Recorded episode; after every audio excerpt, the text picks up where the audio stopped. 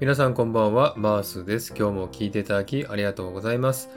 え本日4月25日は、里奈さんと渡辺智恵さんの誕生日です。おめでとうございます。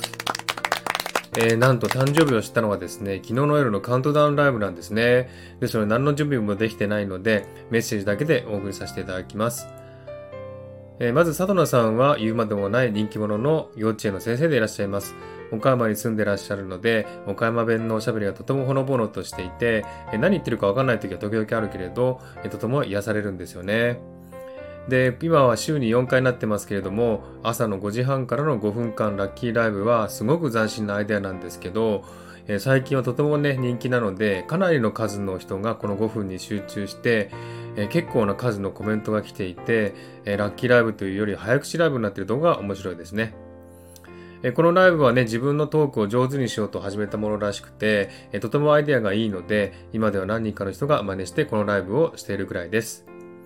えーそしてね、えーこのいつも陽気でニッコニコと言ってる割には結構繊細な心を持っていて、いろいろ悩んでることもあるみたいなんですよね。えーそんな面を知ってとても心に響きました。ニッコニコな声の裏にはたくさんの苦労があるんだなって思いました。これからも応援しています。とても大好きで仲良しな配信者さんです。えそして渡辺智恵さんとはですね、彼女が配信を始めた頃からの知り合いで、え最初はね、アメリカ事情などを話していたんですけども、えその情報が面白くてよく遊びに行くようになりました。えその後ですね、智恵さんもシドニーにワーホリに来ていたことを知り、一気に気持ちが近くなって、えコラボライブをしました。